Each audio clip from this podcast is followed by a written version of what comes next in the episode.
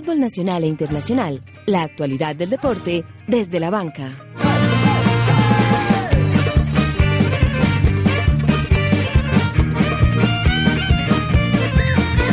Las montañas de Antioquia no paran de vibrar. Con 11 goles en sus dos últimos partidos, el verde paisa está en lo más alto de la tabla y espera ante el Junior sumar una nueva victoria en el clásico de la fecha. Unas son de cal y otras de arena. El poderoso no logra aún hallar su camino en la Liga Águila. Los dirigidos por el profe Leo buscan en el Atanasio una victoria ante Petrolera que los consolide dentro de los ocho. Con empate y derrota, Cardenales y Azucareros complicaron su situación en Libertadores. El verde paisa se dibuja en el horizonte como el único representante cafetero en el torneo de clubes más antiguo del universo. Comenzaron los cuartos de final de la UEFA Champions League y en Desde la Banca le contamos todo lo que usted debe saber sobre el torneo de clubes más importante del mundo. James y su mala racha en el Madrid, el futuro de Marlos Moreno. Colombia es cuarta en el ranking FIFA. Leicester muy cerca de una hazaña en la Premier League. Comienza desde la banca. Dirige José David Duque.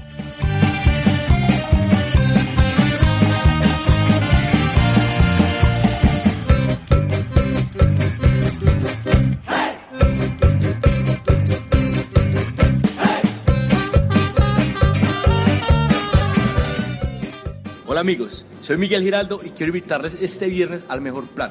Escuchar desde la banca con toda la información deportiva, solo por acústica, la emisora de la Universidad EAFI.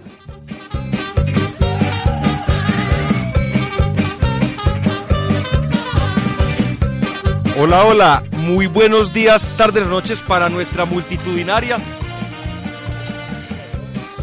que se suma a esta, la emisión número 46 de Desde la Banca. Hoy estaremos analizando absolutamente toda la fecha que se realizará en Colombia, exactamente la fecha número 12 de la Liga Águila, también los resultados más destacados de la Copa Libertadores, la Champions League y toda la información del deporte, como siempre, todos los viernes a través de Acústica, la emisora digital de la Universidad EAFIT. Bueno, empezamos por saludar a la mesa de trabajo, las personas que hacen posible que este programa llegue a ustedes semana tras semana. Mauricio García, Community Manager de este programa e invitado habitual.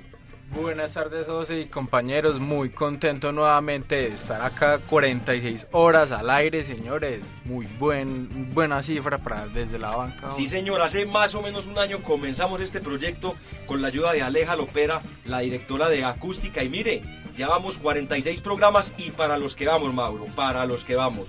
También saludamos al señor Isaac Sandoval, la libreta de apuntes móvil de este programa. Buenas tardes, Isaac. Wow, qué presentación, José David. Eh, muy contento de estar aquí otra vez. Eh, con muchas cosas para hablar el día de hoy. Y nada, vamos a empezar. Bueno, don Dairon Quirox, en un día festivo allá en Venezuela, lo cual con toda seguridad que nos va a traer muchos oyentes entre los amigos que semana tras semana se conectan con la mejor información deportiva. ojalá sea así, José David, en la misión ya 46, hace poco ya que, que me junté a ustedes y bueno, esperamos que sean muchas más las emisiones que tenga desde la banca a partir de ahora. Sí, señor, la señorita Melissa Pedraza, siempre atenta, siempre lista. Bienvenida a esta que es su casa. Claro que sí, un saludo para toda la mesa y preparada para toda la tela que hay por cortar hoy. Por supuesto, y el señor Juan Felipe Jaramillo, más conocido como el Maíz, también habitual comentarista y analista de fútbol de Desde la Banca. José, muy contento de volver acá a mi lugar, porque ya este es mi lugar, tu por lugar. excelencia.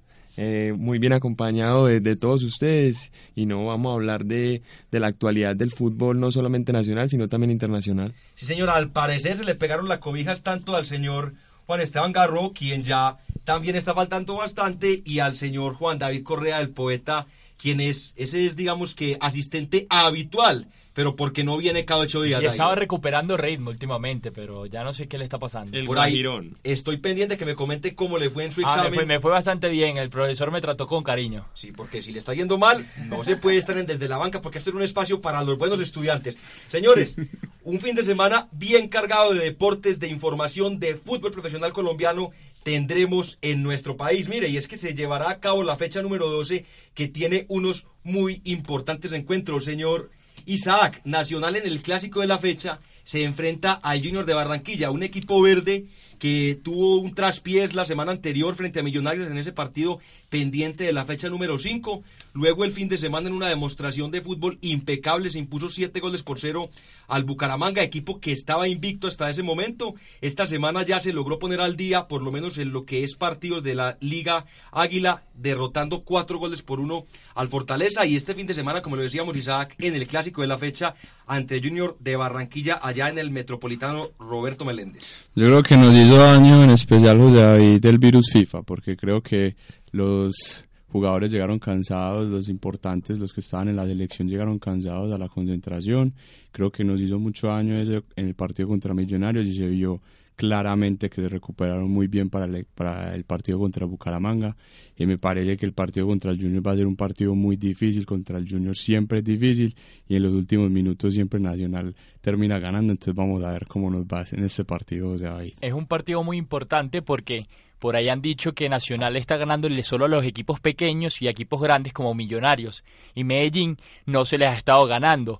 El partido contra Junior de Barranquilla es para desmentir todo eso, ya que es primera vez en un partido importante que Nacional va a tener una nómina completa. Recordemos que contra Medellín habíamos tenido varias bajas por lo que eran las fechas eliminatorias y contra Millonarios lo mismo.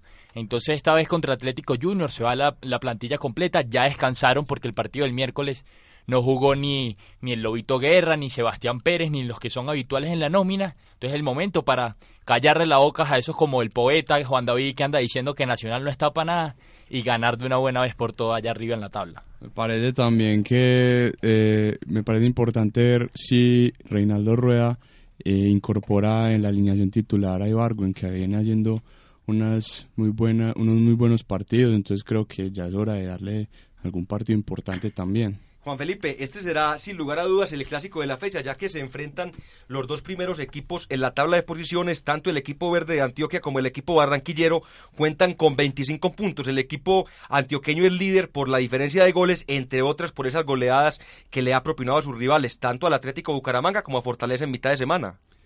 Eh, José, más que una prueba para Nacional, yo creo que es una prueba para el Junior. Junior ha disputado partidos con equipos que no han estado, con, no han tenido su, su, equipo, su titular completa por tema de selección y por otras cuestiones, lesiones, etcétera.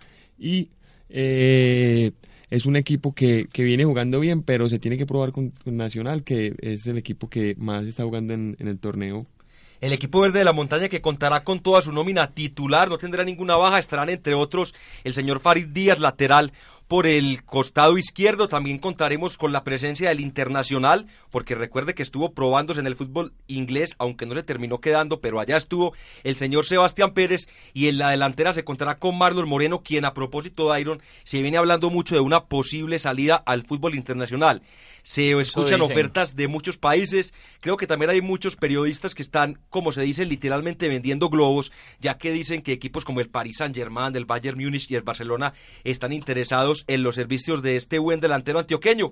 No obstante, Dairon, y le hago una pregunta, ¿usted no le parece que es un jugador muy joven y muy biche para irse al fútbol internacional? Demasiado. De irse al fútbol internacional me gustaría verlo en una liga como la Argentina primero o una liga como la portuguesa, donde él se empiece a tantear y empiece a ver cómo se juega el fútbol afuera de Colombia, cómo son las ligas internacionales, como bien se hizo con James Rodríguez cuando fue al Banfield. El proceso de James Rodríguez es un proceso eh, modelo a seguir, porque él fue primero al Banfield, Argentina, ya luego al Porto, probó un poco allá la liga portuguesa, la liga europea, se fue al Mónaco y ya luego finalmente un equipo grande como el de Real Madrid. Es el proceso que deben seguir los buenos jugadores y las promesas del fútbol colombiano. O como Falcao Dairon, recordemos que tuvo la misma trayectoria que el James Rodríguez. Correcto, con la diferencia de que Falcao se vino a equivocar fue al final, ¿no? Cuando tenía que irse a un equipo grande se fue al Mónaco, que fue donde se dañó la carrera.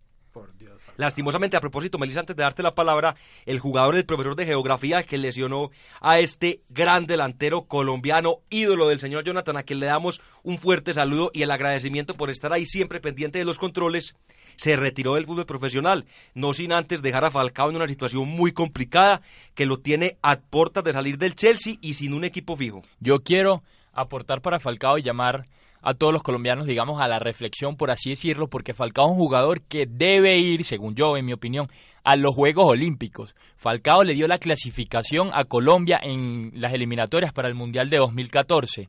No lo olviden que él fue el que metió el penal para el tercer gol contra Chile. Este es un jugador que se debe apoyar y que se le debe dar minutos en los Juegos Olímpicos, donde se necesita un jugador con con garra, con experiencia y con liderazgo que ayuda a todos estos muchachos que apenas están empezando en el fútbol a, salir adelante y hacer un buen, un buen torneo. Y retomando lo de Marlos, dicen que el pase estaría más o menos cerca de los 10 millones de euros. Una, cifra bastante interesante. Pero ¿hacia dónde específicamente? Pues Dicen que... más o menos el jugador está evaluado como en esa cifra y que eso es más o menos lo que podrían llegar a dar los equipos que el que más ha sonado es el Porto, si no estoy mal. Ojalá se lo dejen al Nacional, por lo menos la Libertadores, ¿no?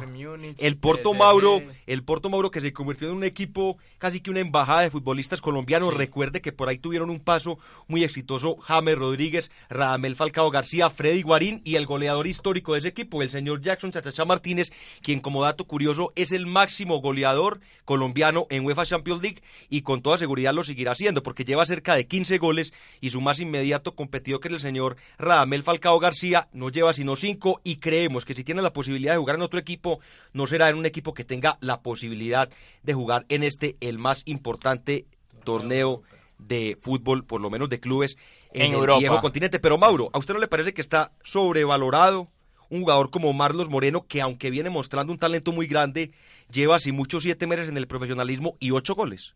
Yo creo que lo están inflando mucho, incluso él mismo se ha estado inyectando aire en la camiseta, pues cuando salió a decir de las declaraciones de que él iba a hacer más goles que el Tino Esprilla, pues ahí todos creo que, pensamos que bueno, este Marlos donde está parado. Y a raíz de eso muchos medios lo están empezando a llamar como el Tino pequeño, algo así. El pequeño Tino, sí señora. Ojalá, esperemos que llegue a esa altura, incluso superar al Tino Esprilla, pero que no le haya pasado lo de Juan Fernando Quintero, ¿no? Ah, esperemos pues que este partido del equipo antioqueño y el Club Atlético Nacional el día de mañana sábado 6.45 de la tarde resulte muy agradable para todos los aficionados. Ojalá el equipo verde de Antioquia se traiga un buen resultado y se quede como puntero de la Liga Águila. En otros partidos que se realizarán ese mismo día se destacan los compromisos entre Cortuluá y Tolima. El equipo del Corazón del Valle, dirigido por Jaime de la Pava, tiene una campaña, digamos que aceptable. Este equipo nos tenía acostumbrados, Dairon, a hacer unas muy buenas presentaciones al principio de la temporada. Sin embargo, estoy hablando del Cortuluá, es un equipo Dairon que casi siempre se cae, como que al tener una nómina tan corta y cuando se van acumulando y acumulando partidos, el técnico no tiene un recambio cuando se empiezan a presentar lesiones o algún tipo de fatigas y el equipo se termina cayendo. Este es el problema con esos equipos que tienen nómina corta, que cuentan con jugadores en específicos. Sus estrellas son dos o tres jugadores que, que son fáciles de detectar y que el desgaste mismo del equipo hace que terminen perdiéndolos a final de torneo y, y, terminen bajando en la tabla de posiciones. La actualidad, por otra parte, eh, señor Isaac Sandoval Cerna, libreta de apuntes móvil de desde la banca. El Deportes Tolima, un equipo con una situación, digamos, unas de cal y otras de arena, porque cuando ha estado en la cuerda floja, el buen técnico Samario, el señor, en este momento se me va el nombre, pero sé de dónde es, el técnico, el señor así es, el Samario Alberto Gamero, el equipo responde. Recuerde que le ganó Atlético Nacional, sin embargo, cuando enfrentan el papel equipos más débiles, como que se le olvida el fútbol que venía presentando y termina cayendo. ¿Usted cómo ve este partido? Es un equipo, yo creo, principalmente que se anima en otras plazas, pero en su propia plaza le queda más difícil eh, como conseguir los resultados. Eh, yo creo que el partido está muy bueno, está muy parejo, me parece a mí, pero creo que eh, Tolima va a sacar la cara en este partido y va a ganar. En otro partido, señor Juan Felipe Jaramillo, también de la fecha del día sábado correspondiente a los encuentros número 12, se enfrentan el Patriotas, equipo de Boyacá, contra el Deportivo Pasto, el equipo del sur del país, que viene de ganarle precisamente al Deportivo Independiente de Medellín, y antes de hablar un poquito del Medellín, también sumándolo un poquito en una crisis. ¿Cómo ve usted este clásico entre boyacenses y pastuzos? Pues José David, la verdad el partido no es que vaya a ser muy interesante, pero eh, los dos equipos vienen mostrando un buen fútbol, más que todo el pasto, un equipo que toca, que se repliega bien en la cancha y que por momentos eh, con el fútbol de, de este joven, el que estuvo en el Medellín, Mauro, si me recordás, eh, el, el pelado, ¿cómo es que se llama? José? Brian Angulo. Brian Angulo eh, tiene destellos importantes que le dan posibilidad al equipo pastuso de, de hacer goles. En otro partido, Melissa, de esta fecha, el equipo de los Millonarios, el vecino de patio de su equipo, el Cardenal de la Independiente Santa Fe, se enfrenta al Boyacá Chico, el equipo de Eduardo Pimentel. El equipo de los Millonarios que digamos viene en alza en su fútbol le ganó a Atlético Nacional en el que fue el clásico de la jornada de la semana anterior y también la fecha inmediatamente anterior el domingo también obtuvo una importante victoria que lo tiene en este momento en la tabla de posiciones en la cuarta ubicación con 23 unidades. Casi que si el equipo bogotano llegase a ganar este partido y Nacional y Junior empataran quedarían ahí con 26. Así es, un partido interesante. Eh, el Boyacá, recordemos que el fin de semana tuvo uno de los eh, directivos un encuentro con el profesor Pecoso Castro, que está cumpliendo sanción y aparentemente va a volver a ser sancionado por el encuentro que tuvo en este partido en Boyacá. Pobre Pecoso, a propósito, ya estaremos hablando de la pésima participación del equipo azucarero ayer frente a la cadena del equipo del Gran Daniel Izaza, quien a propósito también estaremos escuchando su informe, Mauro. José, a propósito de Millonarios y Atlético Nacional, la de Mayor ha sancionado a estos dos equipos con eh, sanciones en la tribuna. O sea, Millonarios no podrán ingresar hinchas a norte y a sur y tendrá que pagar 8 millones 200 mil pesos. El Club Atlético Nacional eh, sancionan con cuatro fechas la tribuna sur y una multa de 5 millones de pesos. Y es que mira, aunque aquí no se puede generalizar y decir que los desadaptados son solamente de una hinchada, la hinchada de Millonarios durante varios juegos repetidos y también la Atlético Nacional ha venido protagonizando ciertos incidentes. En el partido contra Once Caldas en la ciudad de Manizales, allá en el estadio Palo Grande, se agarraron a puñal dentro del estadio. También en ese clásico contra Atlético Nacional, a un gran jugador antioqueño, ídolo de su equipo, señorita Melissa Pedraza, el señor Lucas Jaramillo, fue a ver este partido allá con su hijo, hincha de Nacional. Y Emigol. Sí, señor, el Emigol, hijo de la bella, una de las mujeres más hermosas de este país, Catalina. la hermosa y aristocrática Catalina Aristizábal.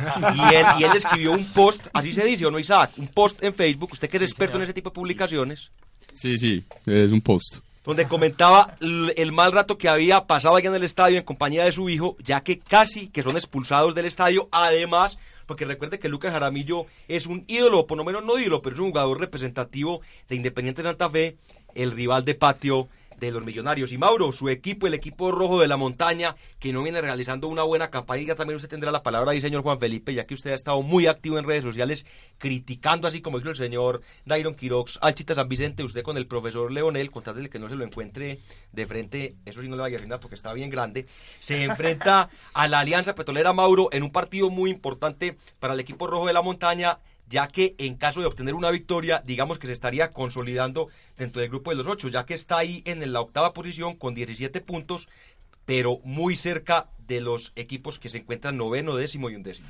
Así es, José. Y además, bueno, y si pierde el Medellín, queda en la cuerda, en la cuerda floja Leonel, muy grave. Pues que ya no está, el hombre ya no sabe colocar los jugadores, me parece a mí. Así es, Juan Felipe, y es que le escuchaba usted un comentario que el profesor Leonel Álvarez le dio por tirárselas de un Albert Einstein en cada partido. Improvisa con jugadores en posiciones que no son, pone jugadores que no llevan una continuidad en el juego, lo que evidentemente se ve representado en las canchas con los malos resultados que está obteniendo el equipo rojo de Antioquia. Así es, José David. Eh, lo vengo manifestando desde ya hace varios programas y Leonel Álvarez, eh, partido tras partido, eh, varía eh, su alineación técnica y lo que no sé, pues lo que no hacen los, en los entrenamientos, entonces yo no veo como un orden, no veo que el equipo tenga dinámica, se han perdido las sociedades, se ve desde afuera que el camerino no, no se está sintiendo bien, hay roces, entonces estoy muy preocupado y le mando el mensaje a, a Leonel que piense bien si, si está bien en el equipo, si él como, como un referente del, del equipo, de, de, de la hinchada del Medellín, que si, si, que si de verdad le está haciendo las cosas bien, si le están saliendo las cosas bien, a ver si da un paso al costado. José, pero no todo son malas noticias para el Medellín.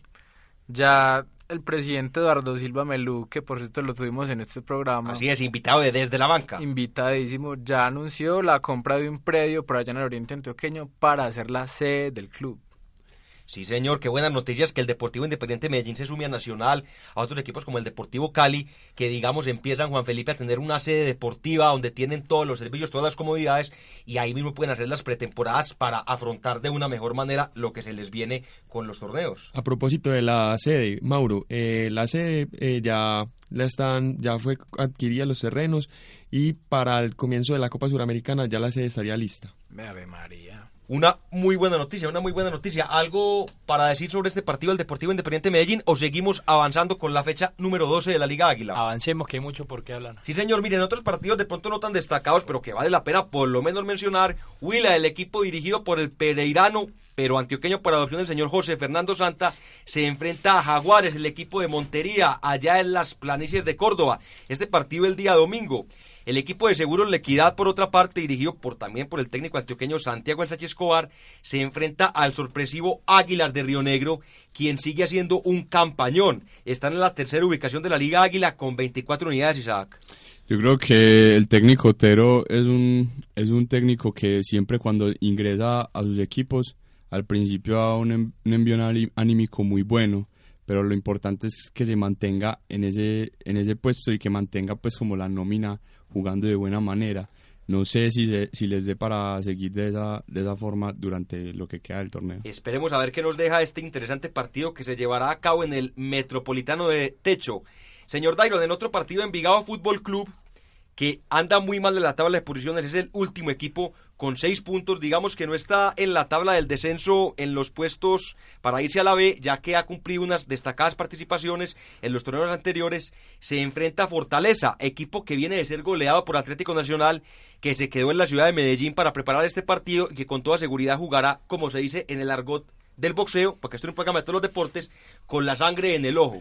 Sí, pero yo creo que Envigado no se puede confiar por esa derrota de Fortaleza ante Nacional, debido a que Nacional le estaba costando bastante el primer tiempo contra Fortaleza, recordemos que había salido con una nómina más, pero ya luego cuando entró Sherman Cárdenas fue que el partido cambió, pero Fortaleza estaba ¿Ah? hasta el minuto 56. Hasta el minuto 56, que fue cuando entró Sherman Cárdenas, que fue el que cambió y logró darle apertura al partido y balón a los jugadores que estaban arriba del Nacional. Hizo la labor, digamos, de Sebastián Pérez el señor Sherman Cárdenas, pero Fortaleza está muy bien parado tácticamente, tiene unos jugadores muy buenos. El número 10 creo que se llama Kevin. Kevin Salazar, 21 años. 21 años, jugadorazo. Yo digo que futuro, o sea, para la próxima temporada seguramente lo vamos a ver en un equipo grande de, de los equipos colombianos y también tienen un volante por la derecha número 6, uno de tez morena, no recuerdo su nombre, pero también bastante habilidoso. El punto aquí es que se paran bastante bien tácticamente, no tienen miedo a atacar al rival y tienen jugadores con talento. Eh, señor Isaac, ya que no vinieron los otros representantes de, la Casa Verde y aprovechando el comentario de Dairon sobre el juego que tuvo Sherman Cárdenas, y retomando, valga la pena tanta redundancia, el partido del Atlético Nacional frente a Fortaleza, partido que comienza perdiendo, digamos, lo logra empatar con un muy buen gol de Magnelli Torres, quien había sido chiflado por toda la tribuna. jugado muy mal. Nos damos cuenta que cuando Reinaldo Rueda juega con Magnelli solo como enganche, el equipo no le funciona. Sin embargo, y ahí va mi comentario, cuando le pone un acompañante, en este caso Sherman Cárdenas, el jugador se logra asociar y vuelve a dar algunos destellos de ese Magnelli Torres que conocemos. Me parece algo paradójico porque precisamente eh, cuando teníamos a Juan Carlos Osorio director técnico Nacional, cuando juntaban a Magnelli con Sherman no funcionaba, ni hubo una crítica muy fuerte en ese tiempo porque tenían que poner uno de los dos y en ese momento Sherman también tenía un nivel muy alto.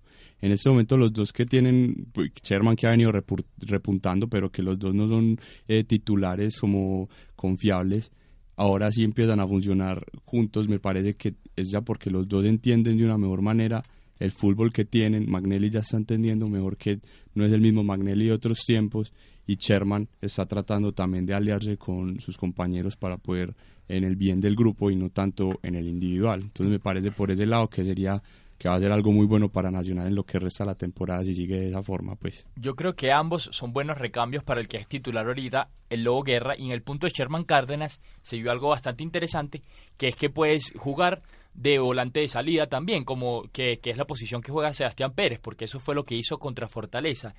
En el caso de Magnelli Torres, yo no sé qué está pasando, pero me parece que le está faltando acompañamiento al equipo. Él generalmente la suelta, últimamente la suelta y se queda. Cambio Sherman Cárdenas y Lobo Guerra son jugadores de pasarla y seguir con la jugada y buscar la pared y crear y llevar todo el equipo por el camino ellos hasta el área del gol.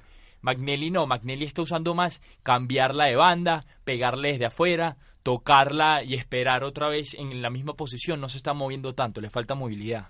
Eh, hay, que, hay que saber que los 10, en su funcionamiento ideal, es atrás de la, de, de la línea de los volantes de marca. Sí. Cuando en el primer tiempo eh, todos nos dimos cuenta que él estaba jugando más cerca a la zona defensiva, se tiraba al medio de la cancha para recoger el balón y así tirarlo hacia adelante. Cuando ingresa eh, Sherman. Cárdenas, eh, él hace el trabajo, como bien dijiste, el de Sebastián Pérez, de soltar más el balón hacia adelante y él es donde empieza a hacer ese último pase que deja al delantero frente al área y frente al gol.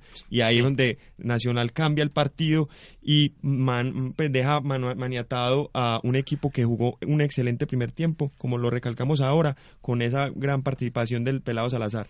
Señorita Melisa, en el clásico de los equipos colombianos de regular presentación esta semana en Copa Libertadores, el Deportivo Cali, el Independiente Santa Fe se enfrentan allá en el Palmaseca, en el estadio de Palmira, muy cerca a la capital del Valle, en un partido que para su equipo, digamos, es otra posibilidad del técnico Alexis García para conseguir otra victoria, ya que en lo que es el torneo local lleva tres partidos dirigidos y nueve puntos sumados. Una estadística muy buena, esperemos que continúe así.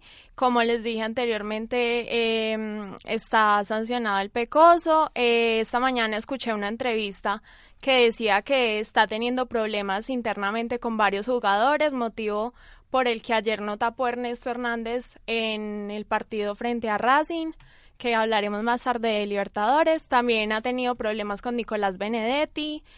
Eh, Los juveniles, pues. Y no, y con varios jugadores, con Go- creo que Godoy, uno, un refuerzo que trajeron este año, ni siquiera está en los planes de la banca, ni, ni nada por el estilo. Entonces, me parece que es hora de que el Cali considere un cambio de técnico. Me parece también, eh, en cuanto a Santa Fe, hablando de funcionamiento, eh, que arranca muy bien el partido, lo mantiene y por ejemplo en el último partido lo vi que tuvieron una pequeña crisis de delanteros porque sacaron al último al, al delantero titular y quedó Omar Pérez prácticamente delantero y yo decía eh, ¿qué es esto? O sea, me parecía ver al Atlético de Madrid en un partido contra el Barcelona porque estaban encima, literal. Entonces yo creo que eh, es algo que tal vez Alexis tiene que mejorar en algún sentido si quiere seguir avanzando en el torneo, pero me parece que es algo complicado en cuanto a, lo de lo- a los delanteros. No sé si es necesario ir fogueando algún jugador de las inferiores o buscar alternativas, pero Es cierto eso. Aparte, tenemos la baja de Jonathan Gómez que está sancionado por cuatro fechas. Y yo creo que el profesor Alexis también tiene que pensar mucho en lo que se viene esta semana, donde nos vamos a jugar la vida en Paraguay. Entonces, no sé si me equivoco y tal vez el profesor ponga una nómina no muy titular para cuidar a los jugadores para esta semana. Bueno, señores, y esta fecha se cierra con el encuentro entre el Atlético Bucaramanga, que viene de caer goleado, siete goles por cero ante Atlético Nacional, y el Caldas de Manizales, que viene de caer como local también ante el equipo de los Millonarios. Nos vamos a escuchar el informe de Daniel Izaza, impecable como siempre del fútbol argentino. Así es, señor director, y volvemos a la cobertura del fútbol argentino. Después de la fecha de las eliminatorias donde Argentina sacó seis puntos y ahora lidera. Sí, señor, lidera el ranking FIFA en las elecciones a nivel mundial. Novena fecha del campeonato argentino de primera división, Godoy Cruz y Lanús lideran los dos cuadros A y B respectivamente. Un Boca que levanta cabeza, le ganó a la crema 3 a 0, anotaciones de Tevez y el uruguayo Nico Lodeiro, Racing en el cilindro, rescató un punto en casa en el minuto 90, no ir, anotó para la academia, los de Tigres se fueron con un punto de Avellaneda, algo calientitos. River en el campeonato vive otra cosa que en la Copa. Esta vez fue a Paraná y allá perdió contra Patronato 2 a 1. San Lorenzo venció al Pirata Cordobés en casa 2 a 1 y Independiente fue a Sarmiento y terminó 0 a 0, amargo 0 a 0.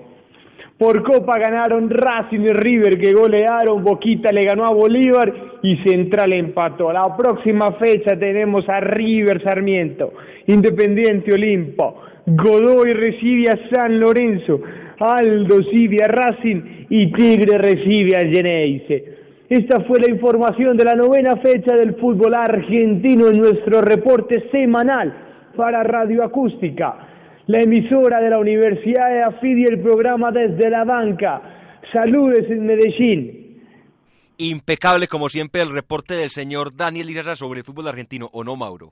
Impecable. Saludos. Saludos, como dice él. Y bueno, señorita Melissa Pedraza, comencemos por hablar de ese partido en el que Independiente Santa Fe empató con el Corinthians, ¿cómo se dice? Corinthians, muy bien. En un partido donde el equipo cardenal tuvo un muy buen primer tiempo, estaba ahogando, valga la pena decirlo, porque realmente ahogó al equipo brasilero, un equipo corto, abriendo el juego por las bandas, tocando muy bien, con muy buenas velocidades individuales. Sin embargo, cuando el equipo pintaba casi que para un 2 por 0, el equipo brasilero logra empatar el partido y finalmente casi que termina pidiendo tiempo los dirigidos por Alexis García, ya que estuvo más cerca de irse como ganador el equipo brasilero.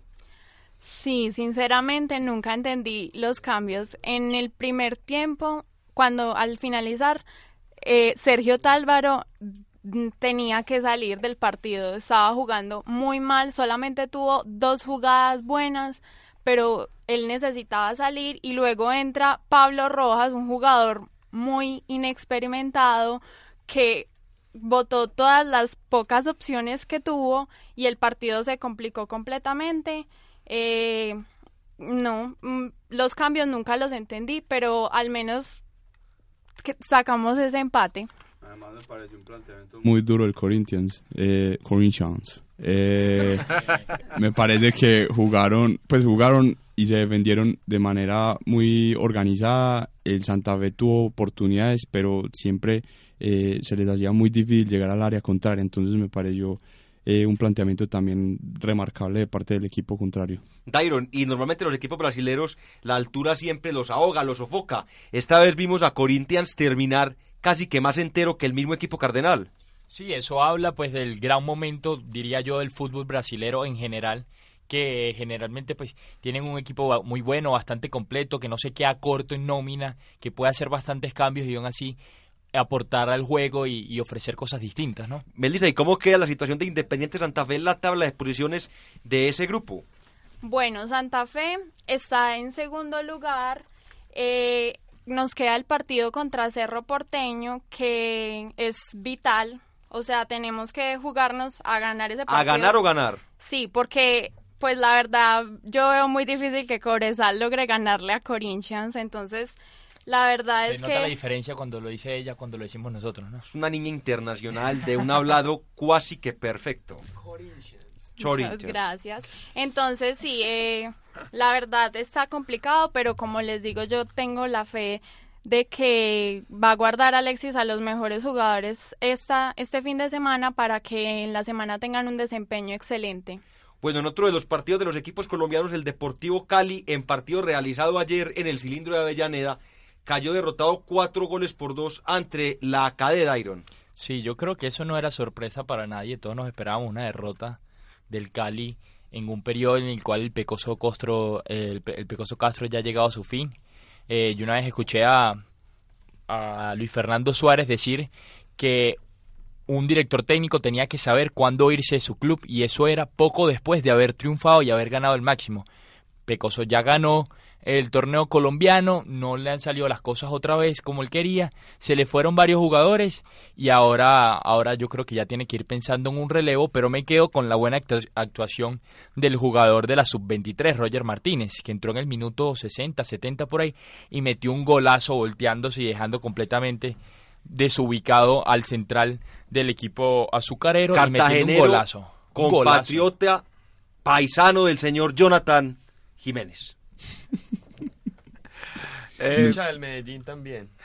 Sí, señor. Eh, a propósito de los, de los comentarios hechos por el, por el Pecoso Castro en rueda de prensa. Me parece que es muy incongruente el señor, porque el año pasado dijo que, que el equipo se iba a armar con la cantera del equipo y, y, en la rueda de prensa y en los y en los comentarios a medios de comunicación dijo que el equipo caleño no se puede comparar con el equipo argentino porque ellos tenían jugadores de experiencia, jugadores que ya llevaban mucho tiempo en el medio y que el Cali tenía eh, jugadorcitos que apenas estaban saliendo, que llevaban 6, 7 meses en, la, en, el fútbol profesional y que así no, pues no era un fútbol igualitario.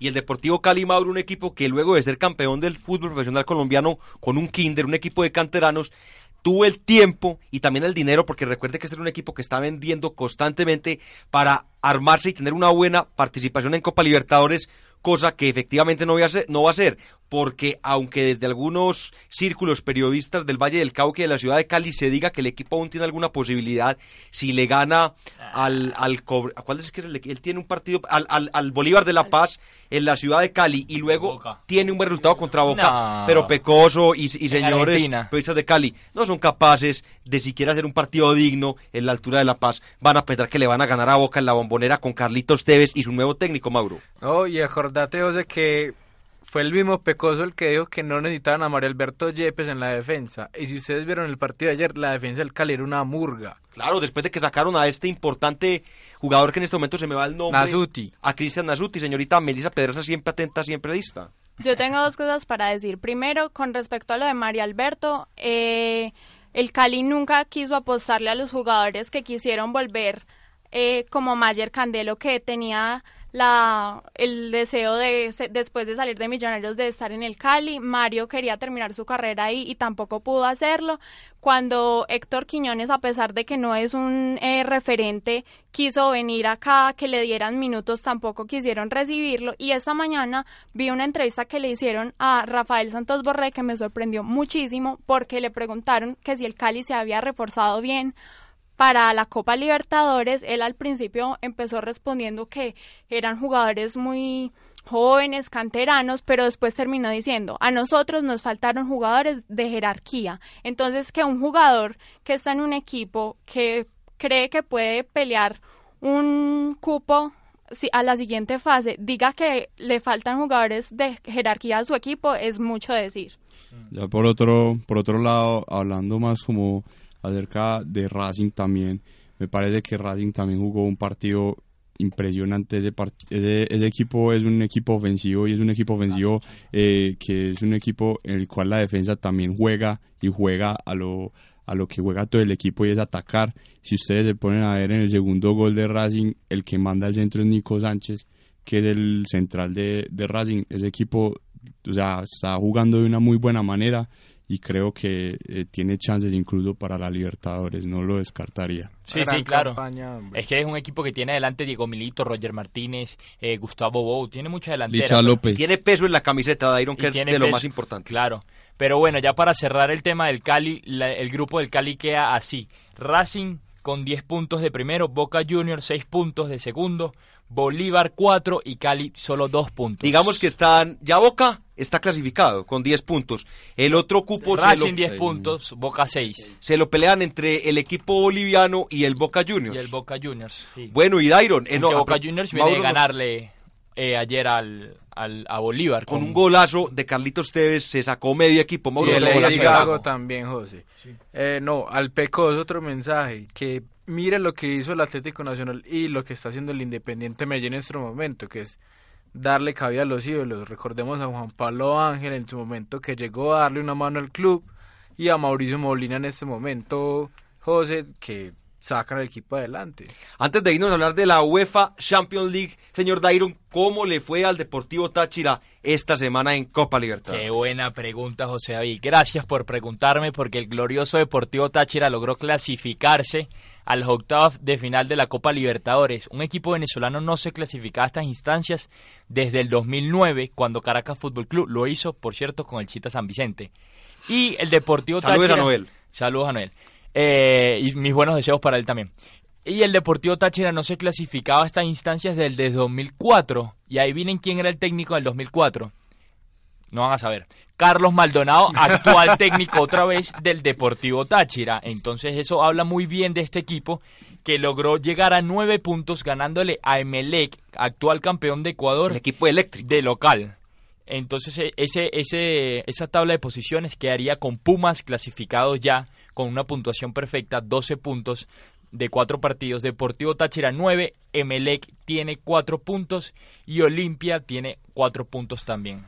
Esperemos que esos equipos mexicanos le den verdaderamente importancia a la copa y no vaya a ser como siempre que no pues se arrugan y, y, van a buscar otras copas por allá en Centroamérica y dejan olvidar las copas suramericanas que son las más importantes. Recordemos que el año pasado Tigres puso toda la nómina eh, contra River, Gignac jugó incluso y se compró a Gignac para que viniera eh, a jugar la Copa Libertadores precisamente, entonces ya se ha venido cambiando de paradigma, incluso recuerdo que Chivas cuando jugó la final contra el Internacional de Porto Alegre eh, también tuvo pues a todos sus jugadores insignia jugando durante todo el torneo. Bueno, acerca de eso, yo tengo una postura muy firme, es no más equipos mexicanos en los Libertadores. Porque primero que todo son equipos que se que tienen mucha plata, tienen demasiada plata, pero no tienen no se inflan la camiseta. Y aparte de todo, a los clubes de aquí del sur del continente les toca hacer largos viajes para llegar allá a México y, y eso cansa mucho, eso destruye nóminas, muchachos. Eso es cierto, señores. En otro torneo importante de clubes, esta vez no en nuestro continente, sino en el viejo continente, en tierras europeas, se llevó a cabo la ida de los cuartos de final de la UEFA Champions League con unos resultados bien interesantes que ya mismo estaremos analizando acá en nuestro programa. En el primer partido, el Barcelona que venía de caer como local en el clásico de la Liga BBVA, la Liga de las Estrellas ante el Real Madrid, terminó ganándole dos goles por uno al Atlético de Madrid en un partido de Iron que no estuvo exento de mucha polémica, sobre todo por la actuación del juez central. Sí, la verdad es que a mí no me parece que el juez central haya influido de manera directa en lo que fue el resultado, empezando porque el Atlético de Madrid se vino a caer ya después de la expulsión de Fernando Torres, que siempre le pasa lo mismo, al Atlético de Madrid siempre le expulsan un jugador contra el Barcelona, recordemos que en, Liga fue Felipe Luis con una plancha exagerada a Lionel Messi, y ahora es Fernando Torres que en el minuto 26 simplemente se desmidió y me cometió una segunda falta que no hacía falta, que no hacía falta, vaya la redundancia, en el partido. Entonces el Barcelona, inteligente Luis Enrique, para el segundo tiempo salió con un planteamiento mucho más ofensivo y con ese tridente que tiene, pues era cuestión de tiempo que le cayeran esos goles. Casi, cuidado, le pudo haber caído más goles, porque el Barcelona era una cosa que tenía contra la red al, equipo, al equipo del Cholo Simeone Mascherano y Piqué, que ahora los centrales, estaban parados en tres cuartos de cancha. Isaac, ¿usted cree que ese gol que logró el equipo de Madrid que juega ahí junto al Río Manzanares le va a convenir en ese partido que ahora se jugará allá en el Vicente Calderón? A mí me parece que está complicado la serie porque ya todos la dieron cerrada. Me parece que es complicado contra el Atlético de Madrid. Siempre es muy difícil todos los partidos. Empieza, empiezan eh, empatando, empiezan perdiendo y después la remontan por el otro lado, en cuanto al partido como tal, me parece que el, el juez sí tuvo mucho que ver en, en, la, en el partido porque con la expulsión del niño Torres el partido se desvirtuó totalmente. Pero era expulsión. Sí, es expulsión, pero además de eso eh, hay que medir con la misma vara al otro equipo y, el, y Lucho Suárez tuvo que haber sido expulsado también.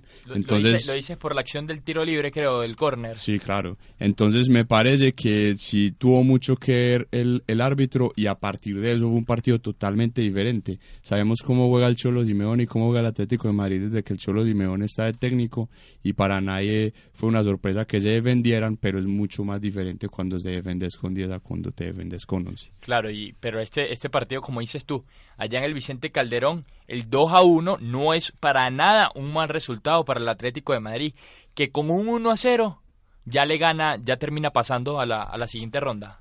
Isaac, eh, no solamente fue el hecho de, de Luis Suárez, también fue el caso de Busquets, que también tuvo muchas faltas reiteradas y fueron faltas que ameritaban la tarjeta. Eh, con respecto al gol eh, de, de, visitante marcado por el Atlético, acordémonos que el Atlético de Madrid le, es muy fácil marcar goles por, por, en pelota quieta, tiro de esquina, entonces en cualquier momento el Cholo Simeone puede convertir un gol, se cierra y puede complicar los intereses del Barcelona. Bueno, Mauro, ¿y usted cómo vio ese partido? ¿Tuvo la posibilidad, la oportunidad de verlo? La verdad no, pero sí quiero seguir en el tema de la Champions. El Pero- colmo, José, perdón, te interrumpo, que los medios españoles se la monten a James Rodríguez por reírse Pero antes espere, del- espéreme, esos comentarios los tenemos es demasiado con el... indignante, por Le Dios. están buscando cualquier punto de quiebre. Bueno, entonces hablemos de una vez, o queda algo, para que hablemos del Real Madrid, ¿queda algo por decir del partido del Barcelona? Para... No, yo creo que ya está todo cubierto. Estaremos la otra semana comentándoles quiénes fueron efectivamente, si fue el Barcelona o el Atlético de Madrid. En otra parte, Pero Mauricio, arriesguémonos un poco. ¿Ustedes qué dicen?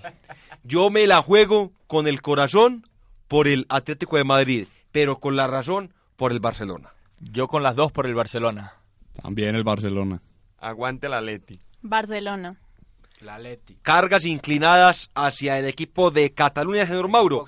En otro partido, digamos, la sorpresa, el palo de la jornada, lo protagonizó el equipo del Wolfsburg. ¿Lo dice bien Isaac? Sí, totalmente bien. ¿Lo dijo bien Melissa? Bien, bien. El Wolfsburg, que se impuso en condición de local, dos goles por cero al Real Madrid, un partido que en los primeros cinco minutos se veía una avalancha blanca, hubo una acción de gol invalidada, porque no se dice, eh, Dairon, eh, gol invalidado, no, acción de gol invalidada al equipo blanco, luego se comete un penalti por parte de Casemiro, uno de los jugadores más destacados del Real Madrid, y ya cuando el equipo blanco estaba jugado, viene el segundo gol y mucha preocupación.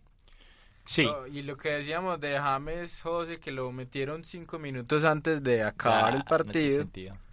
No, no tiene sentido. O sea, ¿cómo, o sea, por qué le, por qué se la montan tanto? Hay varias cosas aquí. Primero, eh, yo sé que vamos a atacar ahorita al Madrid con todo, así que primero quiero empezar por No, prensa, resaltar. no, quiero quiero empezar por resaltar lo que fue la labor del Wolfsburgo, que sin importar el rival que tenía enfrente, sabiendo que estaba jugando en casa y sabiendo los buenos jugadores con los que cuenta, como Draxler, Schürrle, Enríquez, eh, este el, el- el centro contención del de Brasil. Naldo. Luis Gustavo. Luis Gustavo, que se jugó un partidazo, eh, salió a atacar y le metió dos goles y pudo haber sido hasta tres o cuatro porque en el segundo tiempo Schürrle tuvo varias ocasiones para sentenciar el partido. El Wolfsburgo se basó en lanzar pelotas a los laterales, atrás de los laterales, porque Marcelo y no jugó Bajal. Carval. Eh, Nacho. Arbeloa, Nacho No, no, no, eh, el brasilero, Danilo, Danilo. Es- con los nombres hoy estoy mal. Porque Danilo y Marcelo están subiendo mucho. Entonces, ¿qué hicieron? Poner ba- balones atrás de los laterales y cambiarla una vez que estaban adelante en tres cuartos de cancha al otro lateral. Así llegaron varias veces y el Wolfsburgo hizo un gran planteamiento ahí. Yo pienso que yo pienso que el Real Madrid se equivocó de planteamiento y se equivocó. Sí. Pensaba, pensaba que estaba jugando contra el Barcelona otra vez. Entonces yo creo que principalmente el poner a Casemiro fue un error completamente garrafal de Zidane otra vez. Me parece que hay una forma de jugar al Barcelona y se debe jugar de otra forma contra otros equipos. Se equivocó también en la confianza porque ya estaban seguros de que iban a ir a ganar allá, de que esta serie está cerradísima. Sí. Entonces, eso es otro, otro error. Y por otro lado, me parece que James Rodríguez debe haber sido titular, porque James ha demostrado que en los partidos, cuando se juegan de visitante, él tiene muy buenas actuaciones. Yo- Entonces, hay varios, varios errores, me parece principalmente técnicos antes que grupal. Estoy de acuerdo en que Zidane planteó mal el partido en el orden táctico, pero no me parece que, que Casemiro no debió haber jugado. Es un jugador que por lo menos yo le tengo bastante confianza y bastante admiración porque le da un equilibrio al Madrid. Me parece más es que se equivocó fue en los cambios, porque sacó Luka Modric para, para meter a Isco. Si querías meter a Isco, entonces yo creo que debió haber sacado primero es a Tony Cross para darle más ofensiva al equipo y a James Rodríguez se le debió haber metido 20, 15 minutos antes. Cuidado si el primer cambio no tenía que ser James Rodríguez y no Isco. Entonces por ahí me parece que falló Zidane en los cambios que en el planteamiento de quiénes puso y falló también en la táctica y ah bueno y en y con Danilo. Yo no sé, a, a mí Danilo no me parece que sea un jugador, un lateral que tenga nivel, estando Carvajal ahí para ser titular. Bueno, una complicada situación la que tendrá que vivir el equipo dirigido por el francés Zinedine Zidane la otra semana aquí en el Santiago Bernabéu y ya se empieza a hablar que en caso de una posible eliminación del equipo merengue podría de Special One, señor C. Mourinho, volver a las toldas del equipo blanco. Bueno, en otros partidos, señorita Melisa Pedraza, el Bayern de Múnich se impuso un gol por cero al Benfica y aunque es un resultado corto, yo creo que no tendrá mayores inconvenientes el equipo teutón para avanzar, teniendo en cuenta que el equipo portugués no hizo gol en condición de visitante, lo cual implica que si el equipo alemán hace un gol allá en visita, casi que el partido está liquidado, señorita Melisa Pedraza. No, dos. Partido que no estuvo tan fácil del lado del Bayern. Yo pienso que ellos también eh, tienen exceso de confianza como los del Real Madrid, pero que sí, dándole la razón a, a, la, a experiencia que tienen y al nombre que, que se han hecho, eh, probablemente sean los que eh, pasen a las semifinales. Yo creo que hay algo que remarcar con el Bayern Múnich a lo largo de las temporadas que ha tenido con Pep Guardiola y es que arrancan excelente la temporada, goleando todos los equipos y van bajando y van bajando. Y cuando llegan a las fases decisorias, por ejemplo de la Champions League, ya llegan con un equipo totalmente desvirtuado y muy diferente al que arrancó al principio de temporada. Le ganó a Juventus. Por ejemplo, como le, le ganó a Juventus. Yo, yo vi un artículo esta semana en Marca que decían este Bayern ya no da miedo, o sea, es un Bayern más, más terrenal, mucho más fácil, eh, bueno, no más fácil, pero sí mucho más asequible para sus, rivales. Entonces hay que esperar a ver cómo termina esta temporada. Además que a mí me parece que el saber que el técnico va a cambiar desde mitad de temporada me parece algo que desmotiva totalmente a los jugadores. Eso es la, yo creo que la, una de las claves por las que el tiene ese comportamiento el Bayern, además porque se ha dicho en los medios que Guardiola viajó una vez o dos como a hablar del tema de los eh, refuerzos del man, o sea, está con una cosa aquí, una cosa allá, uno no puede hacer dos cosas al mismo tiempo, sobre todo tratándose de algo de fútbol y de dos equipos que son muy importantes, entonces no es una actitud que uno diría muy seria. Bueno, señor Dairon, en el otro partido de la fecha, el Paris Saint-Germain empató como local y con este empate a dos goles frente al Manchester City complica en cierta medida su paso a las semifinales, ya que recibir dos goles en condición de visita es muy complicado y aún más teniendo en cuenta los centrales que a pesar de tener nombres muy buenos, realmente son un verdadero coladero tanto el peludo de David Luis como el otro brasilero. Pero yo, ¿cómo, cómo, cómo? Silva. Oiga Mauro, para que me enseñe. Chago. Como Shaggy. Pero yo creo, yo creo que es una serie aún así que sigue bastante abierta. Por algo el partido quedó 2-2 y cualquier cosa podría pasar en, en, el, en Etihad Stadium ahora en la próxima semana. Yo creo que Paris Saint Germain fácilmente le podría ganar a, un equipo de Manuel Pellegrini que viene bien mesmado, que comete errores. Que también sabe, Dairon, perdón la, la, imprudencia. Adelante. Que también se va al técnico. Que también, se va. Así que campeón de la Champions.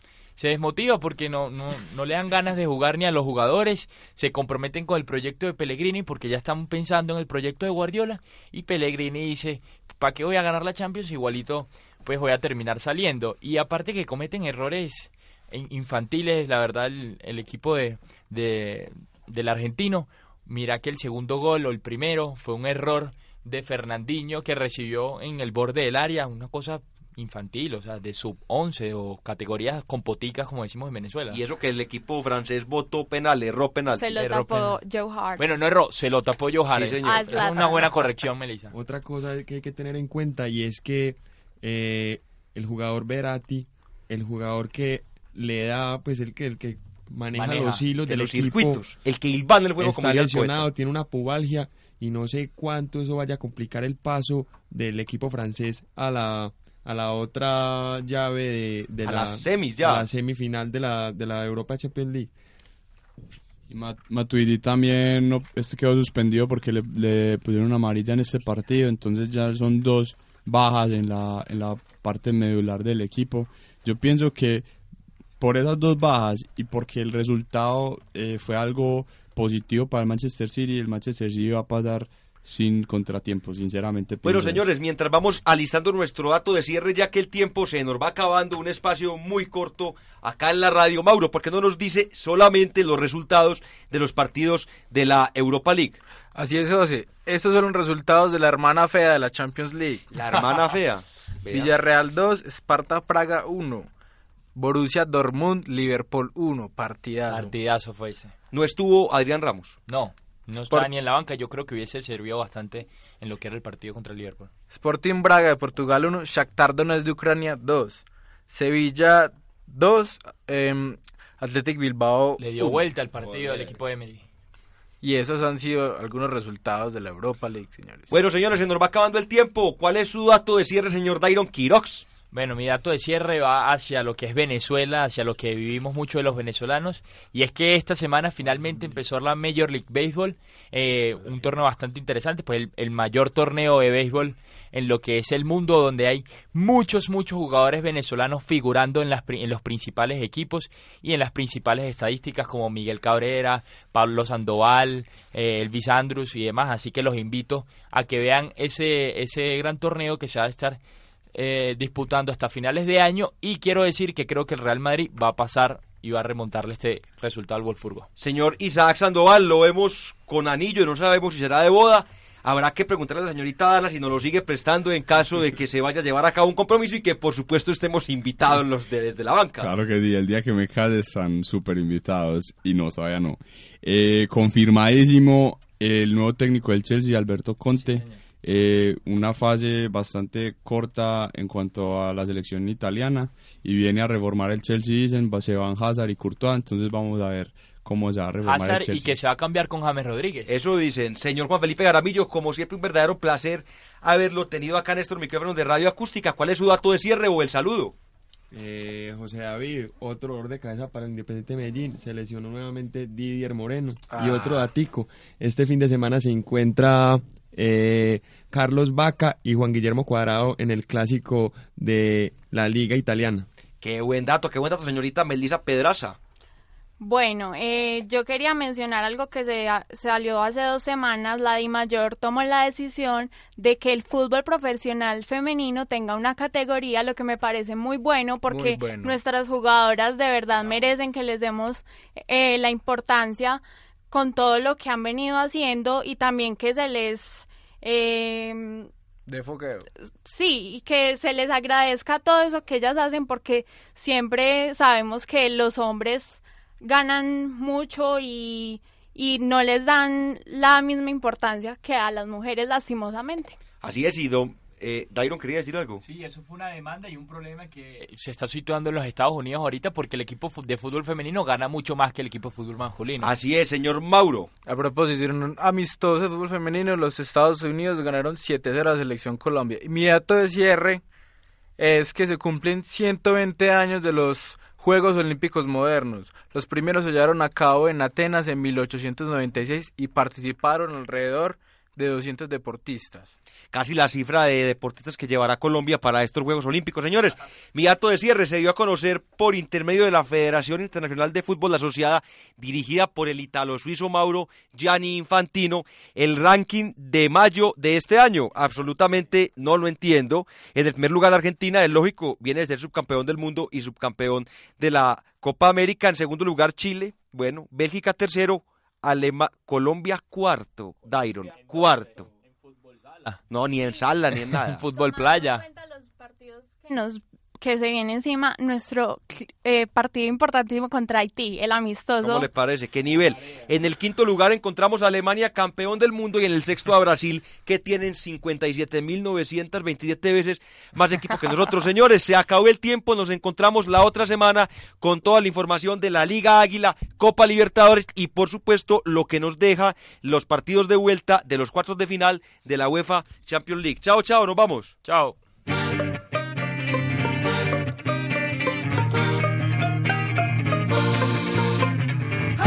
El fútbol nacional e internacional, la actualidad del deporte desde la banca.